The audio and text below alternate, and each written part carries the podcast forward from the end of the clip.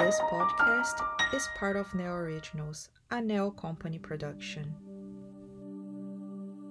Chronicle in the presence of envy. Before anything, calm down. Take a deep breath. Remove the word envy from your thoughts. Leave out of your mind the people who feel that way about you. Take a few minutes to listen to this chronicle. Who knows, at the end, you might have a different understanding of the thing called envy. Take another deep breath. Smile a little. Ready? Let's go. You may have experienced one or several embarrassing situations where someone speaks ill of you. And when it comes from people close to you, the disappointment is enormous. It becomes disastrous for you when resentment arises or you try to get revenge using the same means. However, this can be controllable, avoidable, and even easy to deal with. You need to change your point of reference. Take a seesaw, for example. On one side, you, knowledge, and on the other, other people's emotions. When other people's negative emotions begin to weigh more, you must increase the doses of knowledge. That is, understand the facts and actions of the other person on the other end of the seesaw. Analyze and observe that, if you are within principles, you can nullify the forces. For example, for a person with excessive vanity, you need to understand well, they need to expose themselves in every way to get attention from others, and for me, this adds nothing. If you feel discomfort, though, it is a sign that you need to work on your inner self. Something within you is telling you that something needs to be understood, analyzed, recycled, resignified, or discarded. In any case, it is necessary to understand your feelings for there to be expansion. In this emotional war, envy stands out the most. The desire to have the latest car equal to or better than the neighbors, the desire to have a happy family like your friends, to travel like your happy hour friends, to have a splendid house from an architecture magazine, a caring, faithful husband, or to desire the professional and financial success of a colleague from another department of the company can be considered both admiration or envy. Wanting to possess something can be used as a lever for the growth of your life. How come admiration encourages you to achieve or surpass the standards you desire, reaching a higher level? It is an upgrade tool Admiration is used for the good, envy is different.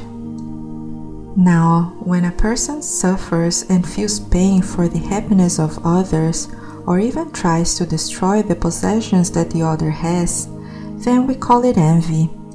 Envy is classified as one of the seven deadly sins in philosophy. We easily notice the state of imbalance with similar attitudes like when the person is almost always sarcastic or makes fun of what you have. I saw you with a brand new car, uh, but I think this model. I really wish you all the best for your marriage, but friend, look, your husband. Your son is studying medicine. That's cool, but the market's tough. Look at her dress color. Envy usually happens with people close to you who know your life and everything you have, like co workers, friends, social media connections, and especially close relatives. This happens for a simple reason. When comparing with someone close to you, the image of that person comes quickly, almost instantly, so it's easy to assemble in thought. Deep down, envy is the pain that the person feels for other people's joy or success. Envy blinds the capacity for growth because often the person spends their life trying to destroy another's happiness and not having time to create something good for themselves. You never hear of envy for someone else's depression, terminal illness, family quarrels, or a colleague's bad character, right? This is also different from jealousy. A beautiful training is never to be bothered by the provocations of this type of people, even if they are repetitive, and usually they are. And the patterns are always the same. They go through three stages. First, they use indirect provocations, and we who have basic principles are horrified by such behavior. Soon after, they use hurtful words but with their constant and repetitive use, we are no longer horrified and begin to see the situation as comical and ridiculous. And finally, they become the lie themselves.